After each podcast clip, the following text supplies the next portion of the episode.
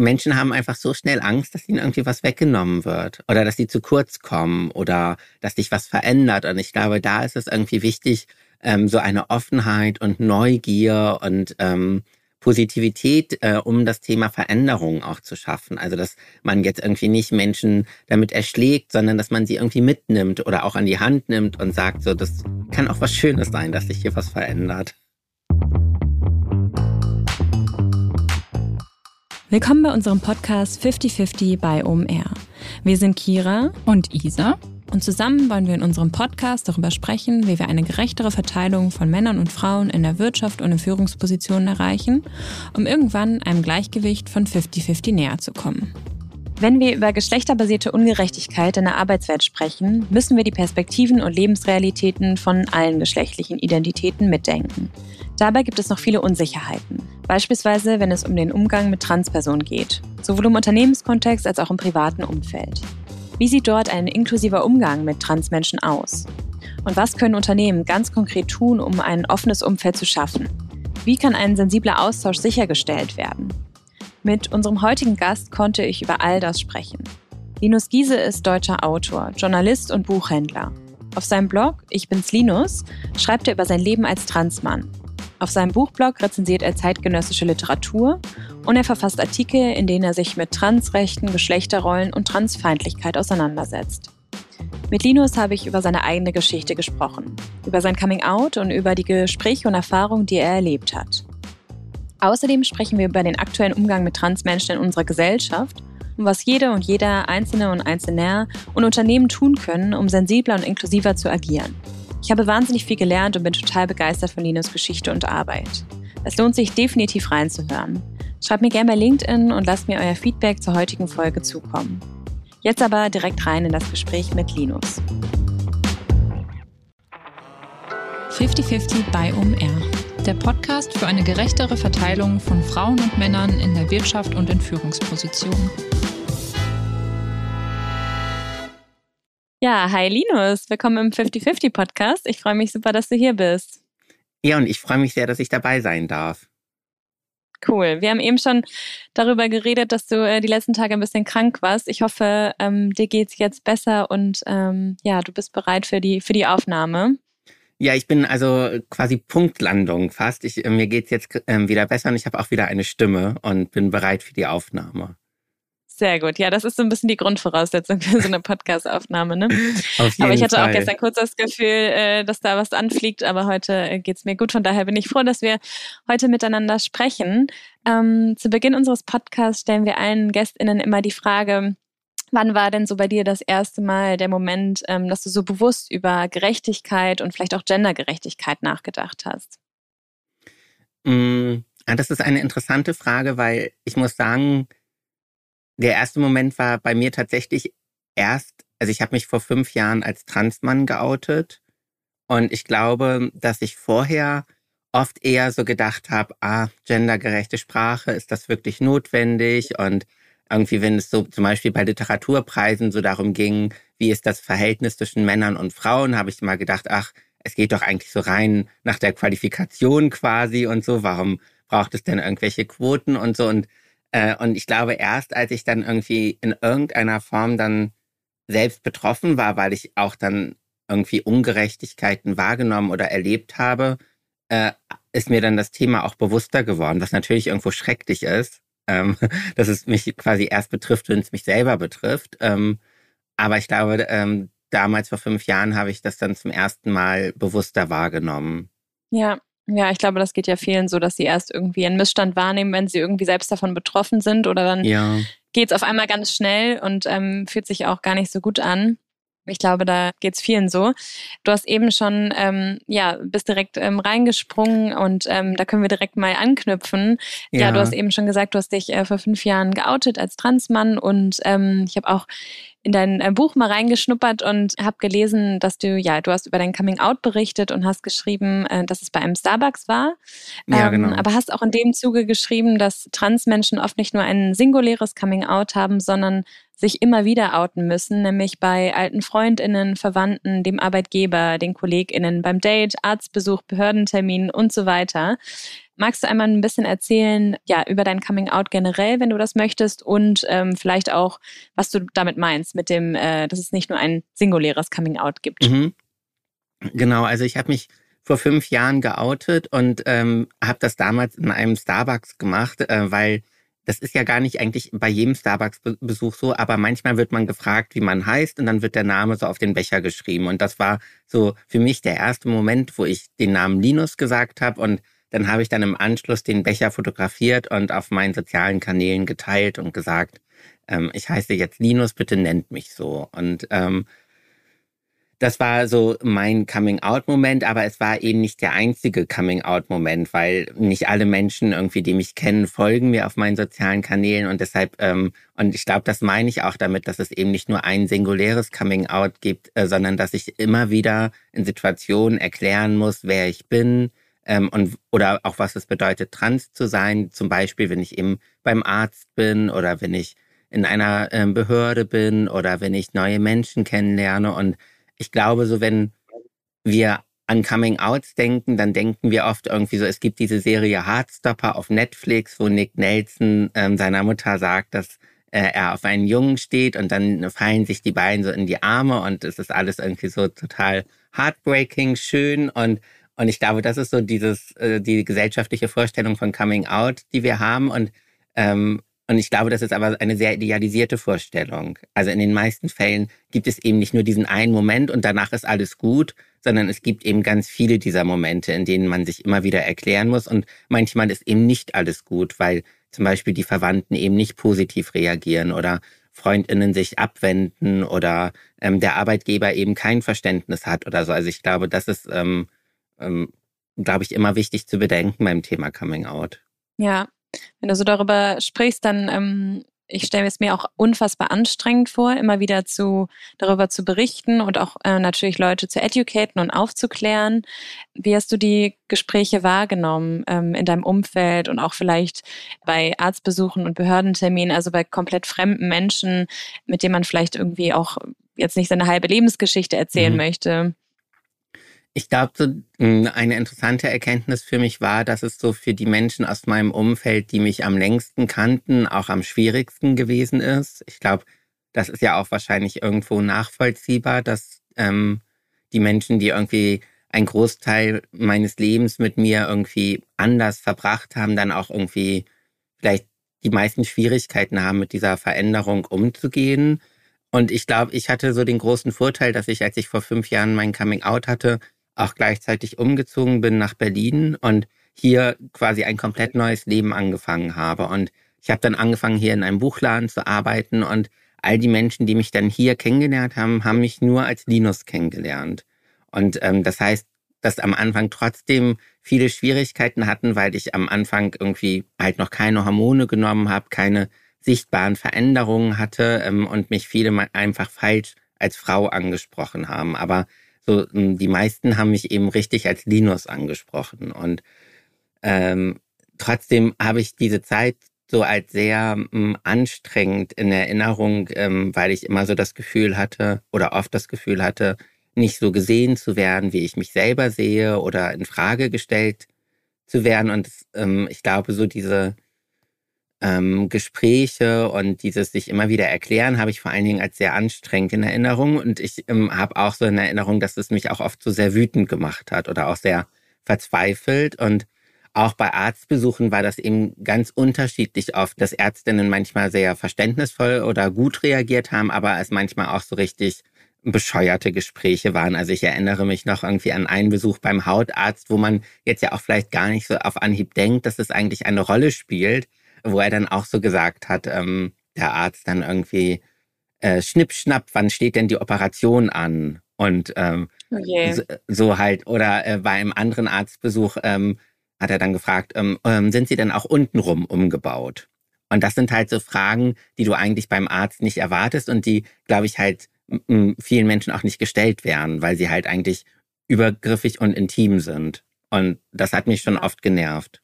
Ja, absolut. Das ähm, ja, mag ich mir gar nicht vorstellen, wie solche Situationen sind. Und man ist dann ja auch wahrscheinlich komplett perplex und ähm, weiß nicht so richtig, wie man reagieren soll. Ähm, ja, ja, also ich habe mich oft erst im Nachhinein dann wirklich geärgert. was so typisch, also in der Situation habe ich dann irgendwie noch so versucht, die Frage zu beantworten und dann in der in den Momenten danach habe ich gedacht so, warum wurde ich sowas überhaupt gefragt?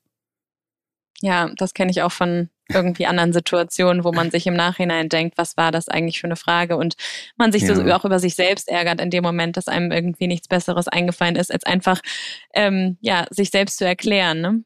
Ja. Und äh, du hast eben schon äh, berichtet sozusagen, dass sich dein Leben dann auch komplett geändert hat mit dem Berlin-Umzug und ähm, ja, du da sozusagen dann auch ähm, deine Identität so darstellen konntest und dich die Menschen so akzeptiert haben, mhm. wie du eben bist. Ähm, ist das was, wo du sagst, was dir auf jeden Fall geholfen hat in dieser Zeit, was dir einfach irgendwie dann auch Kraft gegeben hat?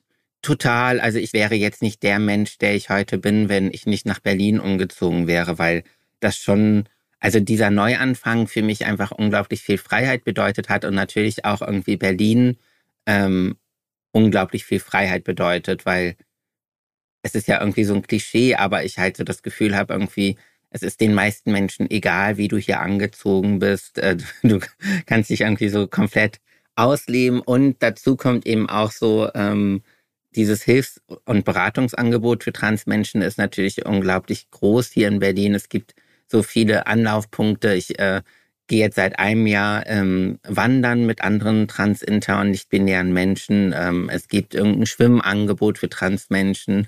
Äh, und das ist, glaube ich, schon oder wäre, glaube ich, anders gewesen für mich, wenn ich jetzt nicht in Berlin wäre, auch irgendwie, weil ich das Gefühl habe, ich bin hier in einen Ort gekommen, wo ich eben Menschen gefunden habe, die genauso oder ähnlich sind wie ich. Und das ist glaube ich, schon sehr wichtig für mich gewesen, auch für dieses Gefühl, so es ist okay, so wie ich bin, weil andere auch so sind. Und ich glaube, wenn man das nicht hat, weil man irgendwie an einem Ort ist, wo, wo es eben deutlich weniger Transmenschen gibt oder das nicht so gut vernetzt ist, ähm, dass das schon schwierig sein kann. Ja, absolut. Ähm, also es ist total schön zu hören, dass du da so eine Community gefunden hast. Ja. Ich habe auch gelesen, dass teilweise Leute nach Berlin gekommen sind und dich besucht haben, weil sie wahrscheinlich auch wussten, dass du in einem Buchladen arbeitest. Ja um sich mit dir irgendwie auch auszutauschen und zu unterhalten. Das zeugt ja auch so ein bisschen davon, dass es ähm, in anderen Regionen Deutschlands und wahrscheinlich auch der ganzen Welt vielleicht ähm, ja auch an Austauschmöglichkeiten oder Identifikationsfiguren so ein bisschen mangelt, oder? Total. Also ähm, das stimmt. Ich habe ich hab anderthalb Jahre bei SheSet gearbeitet in einem queer-feministischen Buchladen und es ist schon sehr oft vorgekommen, dass dort gerade sehr junge Menschen eben auch aus anderen Städten eben angereist sind, um mich dort halt zu besuchen oder halt einfach irgendwie das Gefühl hatten, so, die möchten mich gerne irgendwie sehen, kennenlernen, ähm, sich mit mir austauschen. Ich bin auch sehr viel so mit meinem Buch ähm, durch Deutschland äh, gereist, quasi so ein bisschen und war auch in kleineren Städten bei Lesungen und ähm, war jetzt vor einiger Zeit in Trier und habe auch da nochmal festgestellt, so, dass, dass da viele junge, queere Transmenschen sind, die einfach so ein großes Bedürfnis haben nach Austausch, nach Zusammenhalt und auch nach Vorbildern. Und das äh, fällt mir, dieser Gedanke fällt mir immer noch so ein bisschen schwer, dass ich für manche junge Menschen halt irgendwie tatsächlich so, so etwas wie ein Vorbild bin. Ja, ist glaube ich total, dass es irgendwie wahrscheinlich erstmal im ersten Moment merkwürdig ist, weil du ja einfach nur du selbst bist. Aber ja. ähm, wahrscheinlich auch irgendwie schön, dass man weiß, dass also du mit deiner Geschichte natürlich auch ganz, ganz viele Menschen inspirierst und vielleicht auch ähm, ja Menschen trauen, ihren eigenen Weg zu gehen. Und ähm, ja, also von daher machst du da ganz, ganz wertvolle Arbeit. Du hast auch schon dein Buch eben erwähnt. Ähm, du hast ein Buch geschrieben vor zwei Jahren ähm, ein autobiografischer Roman. Ich bin Linus, wie ich der Mann wurde, der ich schon immer war. Ja. Ähm, wie kam denn die Idee, dieses Buch zu schreiben? Mm, ach, das ist ganz lustig, äh, weil der Verlag tatsächlich auf mich zugekommen ist. Also ich hatte nie vor, ein Buch zu schreiben. Ich äh, habe auch nie irgendwie gedacht, dass ich mal ein Buch schreiben würde. Und dann habe ich aber nach meinem Coming Out so angefangen, viel auf Twitter zu teilen über mein, über das, was ich einfach so erlebt habe als äh, Transmann und nach meinem Coming Out und habe dann auch mal einen Text geschrieben für den Tagesspiegel oder für die Taz. Und irgendwann hatte ich dann in meinem Postfach eine E-Mail vom Verlag, ähm, wo die Lektorin geschrieben hat, so hätte ich nicht mal Lust, irgendwie mich mit ihr zu treffen, um darüber zu sprechen, ein Buch zu schreiben. Und, ähm, und dann habe ich erstmal Nein gesagt, weil ich gedacht habe, so, das war halt erst ein Jahr nach meinem Coming Out. Und dann dachte ich, es ist einfach viel zu früh. Es gibt so viele Sachen, die ich noch nicht erlebt habe, von denen ich dann noch nichts erzählen kann. Und dann hat ähm, die Lektorin ein Jahr später nochmal gefragt und hat gesagt, so wie sieht es jetzt aus? Und ähm, dann habe ich ja gesagt und, ähm, und dann ist es dazu gekommen, dass ich dieses Buch geschrieben habe. Und ich glaube, also es klingt so unromantisch irgendwie, aber ohne die Deadline und ohne den Vertrag hätte ich, glaube ich, auch niemals ein Buch geschrieben. Also ich hätte mich, glaube ich, jetzt nie irgendwie hier morgens an den Schreibtisch gesetzt, um meine Lebensgeschichte aufzuschreiben und dann mal gucken, was damit passiert oder so. Also so war es gar nicht. Und ich glaube, dazu wäre ich auch viel zu faul, um sowas zu machen, sondern ich, es gab quasi diesen Auftrag und ich hatte dann auch das Gefühl, ähm, es macht mir Spaß und und ich glaube, mein, mein, mein größter Impuls beim Schreiben dieses Buches war auch der Gedanke, dass ich irgendwie, wenn ich meine Geschichte teile, ich damit vielleicht anderen Menschen helfen kann oder für andere Menschen so eine Identifikationsfläche sein kann. Ja, und was ist dann passiert, als du das Buch veröffentlicht hast? ja, ich glaube, es ist quasi schon genau das passiert. Also ich habe das, glaube ich, auch ein Stück weit unterschätzt, wie jung die Menschen sind, die mein Buch lesen. Also ich kriege oft auch Nachrichten irgendwie von Menschen, die erst 13 sind, wo wow. ich denk, denke, das sind noch Kinder. ähm, ja. Und ich kriege seit der Veröffentlichung, ähm, und das ist jetzt ja auch schon zweieinhalb Jahre her, kriege ich immer noch sehr viele Nachrichten, sehr viele E-Mails, ähm, sehr viel positives Feedback auch. Also ich hatte vor der Veröffentlichung, glaube ich, große Angst davor, auch so, mm, so ein intimes Buch zu veröffentlichen und habe mich auch gefragt, so was Leute dann irgendwie. Also es ist manchmal einfach komisch, Leute zu treffen, die dann einfach so einen Wissensvorsprung haben. Also ich habe das Gefühl, bei vielen Menschen, denen ich begegne, die wissen einfach deutlich mehr über mich als ich über sie, weil sie mein Buch gelesen haben. Und das ist komisch. Und mh, mm, das habe ich, glaube ich, auch ein Stück weit unterschätzt. Aber äh, es sind insgesamt eigentlich viele tolle Dinge passiert, seitdem das Buch erschienen ist. Also auch so diese Möglichkeit, Lesungen zu machen, ähm, in andere Städte zu fahren, mit Menschen ins Gespräch zu kommen. Ähm, ist es, das sind eigentlich alles sehr, sehr schöne Sachen. Ja, das glaube ich. Und äh, wir haben eben schon kurz äh, angeteasert, dass du auch ähm, Buchhändler bist. Und äh, ich finde es ja auch wahnsinnig, was sich in dem Bereich sozusagen in den letzten Jahren getan hat. Du hast ja auch eben Shizet äh, erwähnt, ähm, was ja auch ähm, ja einfach eine Buchhandlung ist für queere und feministische Autorinnen. Und ähm, also ich bin immer begeistert, wenn ich irgendwie in den Laden reingehe und es gibt wahrscheinlich noch ganz, ganz ähm, viele weitere Läden, die ähm, so ein großes, große Auswahl an solchen Büchern ähm, darstellen. Was meinst du denn, was ähm, oder aus deiner Einschätzung, man sieht auch ganz, ganz viele Bücher in deinem Hintergrund gerade, mhm. was für einen Einfluss haben auch diese, diese Bücher, diese Literatur und ähm, was siehst du da so für eine Entwicklung? Also ich glaube, dass Bücher und Literatur einen ganz großen Einfluss haben können, genauso wie irgendwie Serien und Filme. Ähm, ich glaube, dass es total wichtig ist, gerade für junge Menschen, dass sie sich selbst in Büchern sehen können, dass sie repräsentiert werden, dass sie merken, ähm, es ist nichts falsch mit ihnen, sie sind okay, so wie sie sind. Und ähm, ich bin ich bin jetzt 36 Jahre alt, das heißt, ich bin in den 90ern aufgewachsen und als ich aufgewachsen bin, gab es sowas kaum.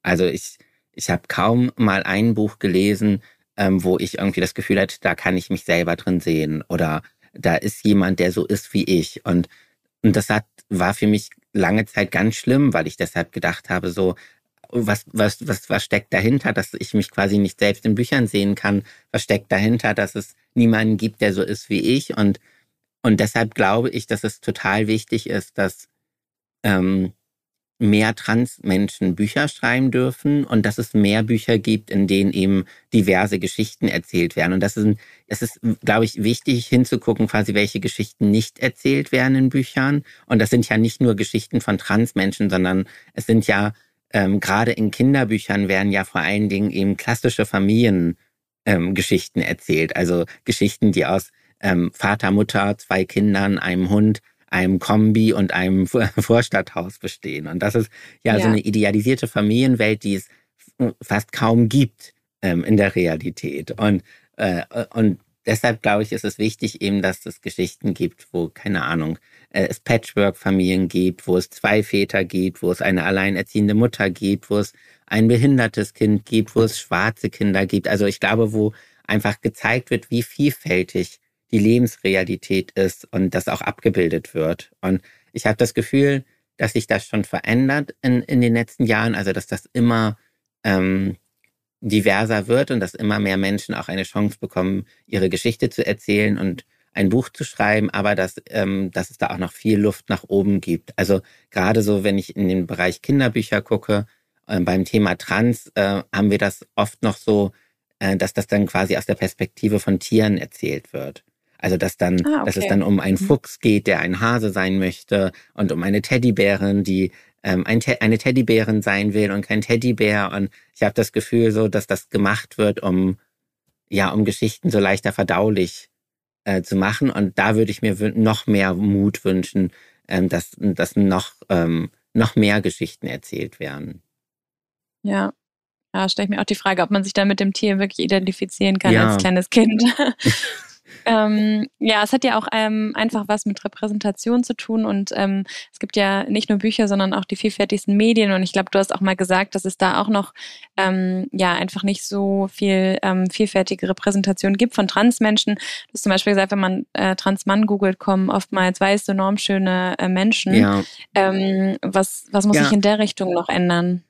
Ja, ich glaube, das ist so ein bisschen immer die Krux, äh, die Krux beim Thema Repräsentation. Ähm, Repräsentation ist voll wichtig, aber was machen wir, wenn immer nur dieselben Menschen repräsentiert werden? Also was ja. äh, macht es mit Menschen oder mit Transmännern, wenn immer nur weiße, normschöne, schlanke Transmänner irgendwie repräsentiert werden, ähm, die, äh, die keine Brüste mehr haben? Das kann dann auch schnell irgendwie Druck aufbauen oder, oder die Perspektive einengen, weil es eben auch, also Trans Männer sind halt genauso unterschiedlich und verschieden wie Cis-Männer. Also es gibt dicke, schlanke, ähm, kleine, große und ich glaube, das ist eben auch wichtig ähm, bei Repräsentation, dass ähm, Repräsentation dann eben auch vielfältig ist, dass eben auch ähm, ja nicht nur schlanke, normschöne, weiße äh, Transmänner gezeigt werden, sondern eben hm, die ganze Bandbreite. Und das ist, glaube ich, äh, ja, äh, finde ich beim Thema Repräsentation wichtig. Und das ist, äh, glaub, da ist, glaube ich, auch nochmal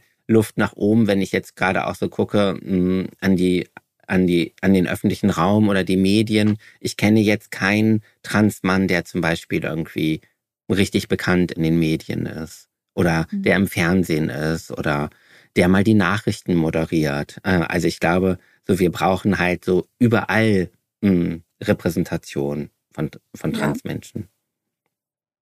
Lass uns doch mal ein bisschen auf den Unternehmenskontext schauen. Hier ja. Äh, hören auch viele zu, die in Unternehmen arbeiten und da vielleicht auch noch nicht so viele Berührungspunkte haben oder hatten oder es da vielleicht auch Unsicherheiten bestehen. Und ich glaube, heutzutage ist es ja immer noch so, dass Transpersonen auch von Stigmatisierung und Diskriminierung mhm. im ähm, Arbeitsalltag einfach konfrontiert werden, sei es in einem Unternehmen oder in einem anderen Umfeld. Ähm, was muss denn passieren, damit ähm, es da einfach ein inklusiveres und offeneres Umfeld gibt? Mhm.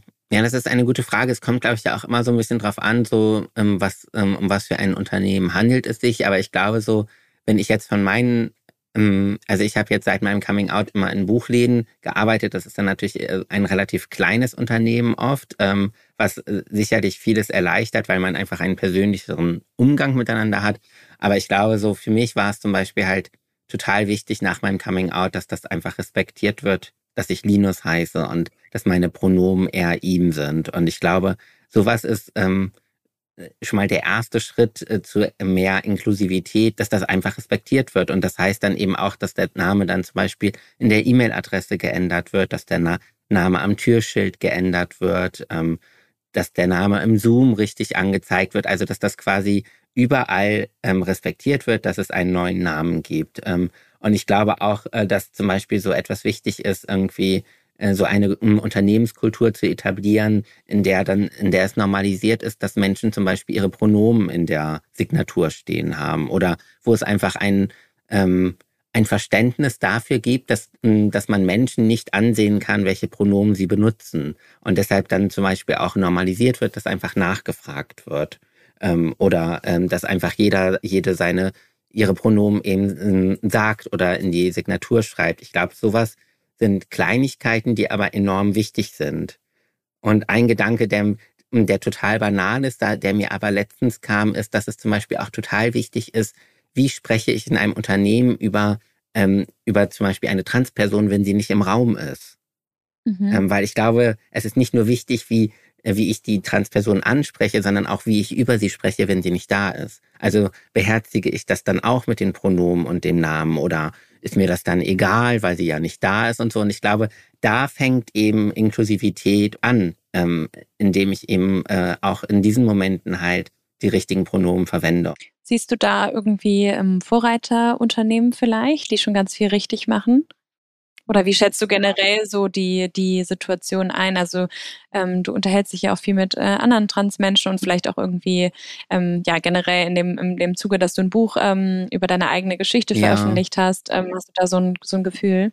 Kann ich wirklich ganz schwer sagen. Also ich habe schon das Gefühl, dass jetzt in den anderthalb Jahren, wo ich bei SheSet war, ich äh, sagen würde, dass dort schon mh, hm, viel richtig gemacht wurde, ähm, weil es einfach so eine, ja, weil es einfach selbstverständlich gewesen ist und weil es eben auch, ähm, und das ist, glaube ich, auch wichtig, äh, wenn auch gerade wenn es in dem Unternehmen auch Kundinnenkontakt gibt, dass es eben so eine bedingungslose Solidarität gibt. Also was passiert, wenn zum Beispiel mein Mitarbeiter, meine Mitarbeiterin ähm, irgendwie transfeindlich beschimpft wird oder wenn es eben zu irgendeinem Vorkommnis kommt, gibt es, äh, mit wem habe ich dann Solidarität? Und äh, ich glaube, dass es da wahrscheinlich noch ähm, ja viel zu tun gibt in Unternehmen, äh, um auch für Transmenschen attraktiv zu sein oder auch als sicherer Ort zu sein. Also ich glaube, es wird auch sicherlich viele Transmenschen geben, die sich eben nicht äh, unbedingt trauen, sich an ihrem Arbeitsplatz zu outen.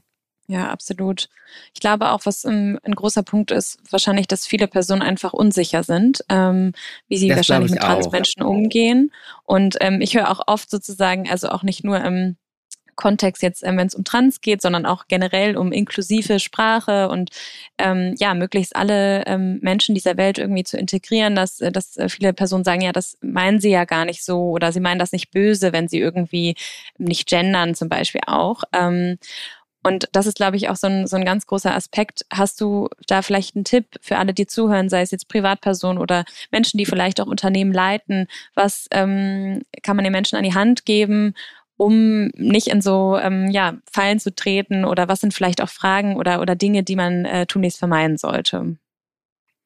Ich glaube, wichtig ist auch, äh, oder wichtig ist, sich äh, so eine Offenheit zu behalten und, ähm, und auch äh, eine Fehlerkultur. Ich glaube, es gibt ganz große Angst davor, irgendwie, ähm, keine Ahnung, ein falsches Wort zu sagen oder eine falsche Formulierung zu verwenden. Und ich glaube, es ist eben, ich ähm, mache das ja selber auch manchmal falsch. Also mir passiert es auch manchmal, dass ich jemanden falsch ähm, äh, gendere oder dass ich irgendwie das falsche Pronomen verwende. Und ich glaube, es ist eben wichtig, äh, sich zu sagen, so wir lernen alle dazu. Also wir sind nicht alle irgendwie auf die Welt gekommen und wussten alles und haben nie irgendwas falsch gemacht, sondern wir alle machen Fehler, wir alle lernen dazu. Und ich glaube, es kann ja auch ein gemeinsames Lernen sein. Und ich glaube, die Perspektive darauf, dass, ähm, dass dieses Lernen auch dazu führt, dass sich Dinge verbessern oder schöner werden oder inklusiver werden, ähm, dass das ja auch ein guter Anreiz sein kann. Ich habe das Gefühl, manche Menschen haben oft Angst vor Veränderung. Ähm, und oder haben Angst davor, dass ihnen irgendwas weggenommen wird. Ich habe letztens mit jemandem gesprochen, der mir irgendwie erzählt hat, dass in seinem Unternehmen jetzt irgendwie die Chefin äh, lesbisch ist und jetzt hat er Angst, dass andere Themen gar nicht mehr wichtig ist, weil jetzt nur noch LGBTQ wichtig ist. und da, und da habe ich auch gedacht, so, mh, hm, Menschen haben einfach so schnell Angst, dass ihnen irgendwie was weggenommen wird oder dass sie zu kurz kommen oder dass sich was verändert. Und ich glaube, da ist es irgendwie wichtig, ähm, so eine Offenheit und Neugier und ähm, Positivität, äh, um das Thema Veränderung auch zu schaffen. Also dass man jetzt irgendwie nicht Menschen damit erschlägt, sondern dass man sie irgendwie mitnimmt oder auch an die Hand nimmt und sagt, so, das kann auch was Schönes sein, dass sich hier was verändert. Ja, absolut. Ich finde das auch mal schade und ich sehe den Aspekt auch, dass ähm, ja, es wirklich oft eine Angst äh, herrscht, irgendwie, dass das was äh, weggenommen wird im eigenen und das, äh, ja, es ja. ist schade irgendwie, wenn man wenn man irgendwie so eine Angst verspürt, weil eigentlich, ähm, ja, sind wir alle irgendwie Menschen und ähm, ich glaube, keiner will dem anderen irgendwie was Böses in der Regel. Ah, ähm, da äh, hake ich noch einmal ganz kurz ein, äh, weil mir gerade noch was einfällt zu deiner Frage, ähm, wie können Unternehmen irgendwie inklusiver für Transmenschen zum Beispiel werden. Da fielen mir gerade noch die Toiletten ein. Und sowas ja. ist ja zum Beispiel auch ein Riesenthema. Ähm, irgendwie gibt, äh, also wie ist die Toilettensituation? Gibt es zum Beispiel auch auf der Herrentoilette Tampons? Ähm, fühlen sich äh, alle MitarbeiterInnen wohl damit, ähm, auf welche Toilette sie gehen und so weiter. Sowas, da fängt dann Inklusivität auch an. Fiel mir gerade nur noch ein. Ja, das ist, glaube ich, auch ein viel diskutiertes Thema, wo sich ja auch irgendwie Menschen dann darüber unterhalten, warum das jetzt sein muss, weil sie es, glaube ich, ja. einfach irgendwie nicht verstehen oder die, die Relevanz dafür nicht sehen. Ähm, aber ja, man muss sich mal in die Lage hineinversetzen, wenn man keine Toilette für sich findet, die irgendwie, wo man, wo man draufgehen kann. Ne? Ja, genau. Lass uns noch mal ein bisschen in die politische ähm, Sphäre reinschauen. Du hast gestern ähm, in deiner Insta-Story auch einen Artikel verlinkt, da ging es um mhm. Selbstbestimmungsgesetz, ähm, das bis zum Sommer verabschiedet werden soll. Ähm, und da geht es darum, dass ein Wechsel des Geschlechtseintrags erleichtert werden soll. Ja, und genau. ähm, wie ich es verstanden habe, ich bin da natürlich auch nicht drin in der ähm, Thematik, vielleicht kannst du es noch mal kurz ein bisschen erläutern. Ist es ähm, ist sozusagen die Vision, dass man das dann auch ganz einfach beim Standesamt machen kann und nicht ein Gutachten oder ein ärztliches ärztliches Attest braucht. Und ich glaube, viele sind sich gar nicht so richtig bewusst, was was bedeutet das überhaupt, ähm, wenn man jetzt zum Beispiel ähm, ja so einen Geschlechtseintrag vornehmen möchte? Magst du da vielleicht noch einmal drauf eingehen und vielleicht auch ja. auf diese dieses neue Gesetz, was geplant ist? Ja, gerne. Also ähm, in Deutschland gibt es seit fast 40 Jahren das sogenannte Transsexuellengesetz, ähm, was auch in den äh, 40 Jahren immer weiter irgendwie verändert wurde, weil viele Teile davon ähm, an bestimmten Punkten in den letzten Jahren ähm, für verfassungswidrig erklärt wurden. Also das Transsexuellengesetz regelt ähm, die Vornamens- und Personenstandsänderung. Und das bedeutet, dass wenn du im Moment noch deinen Namen und deinen Personenstand in Deutschland ändern möchtest, brauchst du zwei Gutachten und zwei unabhängige Gutachten voneinander, die du dann ähm, bezahlen musst. Und dann gehst du quasi äh, vor Gericht, um anhand dieser Gutachten deinen ähm, Namen und Personenstand zu ändern. Und diese Gutachtenkosten ähm, hängen natürlich davon ab, irgendwie wie viele Termine für ein Gutachten gebraucht werden, aber ähm, die können eben, die liegen oft in, in, im höheren vierstelligen Bereich. Wahnsinn, und wenn ja. du keine Prozesskostenbeihilfe beantragen musst, musst du das selber zahlen. Außerdem hat das Transsexuellengesetz zum Beispiel lange geregelt, dass Menschen, die ihren Namen und Personenstand ändern wollten, ähm, sich ähm, sterilisieren lassen mussten, also fortpflanzungsunfähig werden mussten. Ähm, und diese Regel gab es zum Beispiel bis 2011. Genauso, dass wow. es ähm, die, die Regel gab, äh, dass ähm, Menschen sich scheiden lassen mussten, wenn sie verheiratet waren, um ihren Namen und Personenstand ändern zu können. Solange es zum Beispiel keine Ehe für alle gab. Äh, und Wahnsinn. das wissen viele Menschen in Deutschland nicht. Und ich finde es krass, dass zum Beispiel, also dass es knapp zehn Jahre her ist, dass Menschen dazu gezwungen wurden, sich operieren zu lassen, um halt den Namen und den Personenstand ändern zu können. Und ich habe meinen Namen und meinen Personenstand auch geändert. Also in meiner Ge Geburtsurkunde steht auch steht Linus und männlich. Ich bin aber damals nicht über das das Transsexuellengesetz gegangen, sondern ähm, es äh, gibt seit 2008 auch die sogenannte dritte Option, äh, die aber nicht für Transmenschen gedacht gewesen ist, die aber für eine kurze Zeit lang von Transmenschen genutzt werden konnte. Bis damals mhm. Horst Seehofer gesagt hat, so, wenn Transmenschen dieses Gesetz weiter nutzen, machen sie sich strafbar. Und ich habe damals meinen Namen einfach geändert, indem ich einen Attest von meiner Hausärztin bekommen habe und zum Standesamt gegangen bin und eine neue Geburtsurkunde beantragt habe und dafür dann 25 Euro gezahlt habe. Und mhm. dieser einfache Prozess, den wünsche ich allen Transmenschen und der soll jetzt quasi Realität werden, wenn wir das Selbstbestimmungsgesetz bekommen. Selbstbestimmungsgesetz bedeutet dann eben, selbst über Namen und Personenstand bestimmen zu können und eben dann ohne Gutachten ähm, und ohne diese hohen Kosten äh, dann beim Standesamt den Namen ändern zu können. Wow, also ein riesen, riesen Schritt in die richtige Richtung. Genau, ein riesen, riesen Schritt in die richtige Richtung, aber viele haben auch im Moment Angst, dass es halt nicht dazu kommt oder dass, weil es sich eben auch immer weiter verzögert. Also im letzten ja. Sommer wurden schon die Eckpunkte für das Selbstbestimmungsgesetz vorgestellt und eigentlich sollte es jetzt schon letztes Jahr im Dezember fertig werden, aber jetzt ist es quasi immer noch nicht fertig. Jetzt ist es wieder für den Sommer angekündigt und es gibt eben zunehmend auch so eine Stimmung ähm, in der Öffentlichkeit, die sich gegen dieses Gesetz richtet oder Bedenken an diesem Gesetz ähm, anbringt und deshalb mich betrifft es selber nicht mehr, weil ich meinen Namen und meinen Personenstand geändert habe. Aber ich kenne eben ganz viele Transmenschen, die das noch nicht konnten und die sich das sehr wünschen. Und deshalb wünsche ich mir das auch sehr, dass das ähm, wirklich Realität wird im Sommer. Hm, und es gibt Bedenken, weil es eben noch ähm, so lange dauern kann oder man irgendwie daran zweifelt, ob es dann wirklich in Kraft tritt. Genau, also es gibt Bedenken, weil das, ähm, weil das jetzt so lange dauert. Ähm, und äh, ich mache mir einfach Sorgen, weil äh, ich das Gefühl habe, so dass die Stimmung eben zunehmend kippt. Also es gibt immer mehr ähm, Menschen, die eben äh, Kritik an diesem Gesetz haben. Äh, und, äh, und deshalb hoffe ich, ich bin eben auch einfach kein optimistischer Mensch oft. Also ich gehe oft vom Schlechtesten aus, damit ich nicht enttäuscht werde. Aber in diesem ja. Fall hoffe ich, dass wir weiter optimistisch bleiben können und dass es dieses Gesetz irgendwann geben wird. Ja, ich drücke ganz fest die Daumen. Aber um die ganz kurz nur ja. einzuhaken, also viele Menschen setzen ganz viel Hoffnung auf dieses Gesetz, aber ich, es ist eben auch nur ein Teil. Also der Name, der Name und der Personenstand, den leichter ändern zu können, wäre eine Riesenentlastung. Aber ganz viele Probleme, die Transmenschen haben, bleiben ja trotzdem bestehen. Also zum Beispiel der Aspekt, ähm, dass es viel zu wenig TherapeutInnen gibt ähm, mhm. dass es viel zu wenig äh, Menschen gibt, ähm, die Hormone verschreiben, dass es viel zu lange Wartezeiten gibt, dass ähm, der Zugang zu OPs viel zu äh, erschwert ist und so. Also das ist alles nicht geregelt im Selbstbestimmungsgesetz und diese Probleme bleiben auch weiterhin bestehen und, und müssen quasi in Angriff genommen werden. Wer hat da deiner Meinung nach die größte Verantwortung? Ist es die Politik? Ich glaube, die Politik hat auf jeden Fall eine große Verantwortung. Ähm, aber auch die Krankenkassen wahrscheinlich.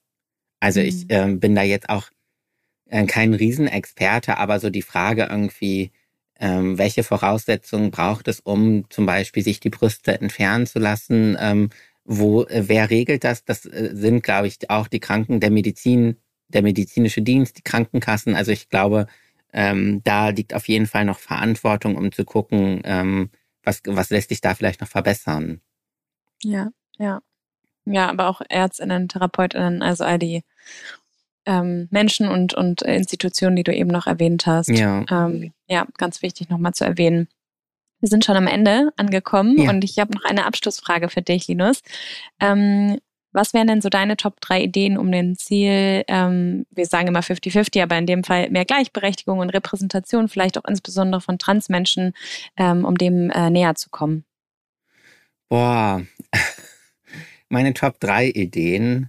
Kannst auch gerne nochmal was wiederholen, was du irgendwie, ähm, ja, schon als Idee mit reingebracht hast. Also ich, ja, ich glaube, eine Idee ist auf jeden Fall mehr Repräsentation. Das heißt, ähm, mehr Bücher, mehr Serien, mehr Filme, in denen Transmenschen vorkommen. Mehr Transmenschen aber auch in der Öffentlichkeit. Also äh, ich glaube, es ist total wichtig, irgendwie zu sehen, oh, es gibt Transfrauen, die Politikerin werden. Ähm, es gibt Transfrauen, die ähm, Fernsehsendungen moderieren. Es gibt Transfrauen, die äh, auf Platz eins der amerikanischen Musikcharts stehen. Also ich glaube, es ist total wichtig äh, zu sehen, das können Transmenschen alles machen und deshalb kann ich es vielleicht auch selber machen. Ähm, ja. Und dann eben, glaube ich, einfach mehr, ja, mehr Inklusivität, ähm, mehr ähm, und ich glaube, da ist ein, ein, ein ganz wichtiger Aspekt eben auch Sprache wie spreche ich über bestimmte Themen, wie inklusiv spreche ich über bestimmte Themen, wie spreche ich über Transmenschen, wie spreche ich mit Transmenschen. Ich glaube, das sind so für mich die drei wichtigsten Aspekte. Sehr schön. Das waren schöne Abschlussworte. Mir jetzt großen Spaß gemacht und ich ähm, habe wahnsinnig viel gelernt tatsächlich und ähm, ich hoffe auch, dass die HörerInnen hier ganz viel mitnehmen können und das hoffe ich deine auch. Arbeit ist sehr wertvoll. Also lieben Dank dafür und ähm, auch, dass du so persönlich deine Geschichte teilst. Ähm, ich glaube, ganz, ganz viele Menschen hier profitieren davon. Dankeschön. Ich hoffe, euch hat das Gespräch mit Linus genauso bereichert, wie es mich bereichert hat. Ich bin total froh, mit Linus gesprochen zu haben und habe wahnsinnig viel gelernt. Ähm, ich freue mich auf jeden Fall immer über euer Feedback. Schreibt mir doch gern bei LinkedIn an Kira Schubert, um mir Feedback zu geben oder auch eine Mail an 5050.omr.com.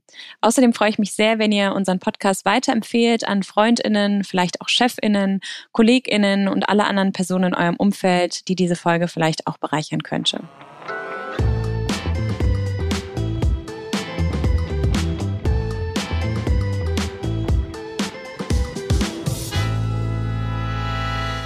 Dieser Podcast wird produziert von Podstars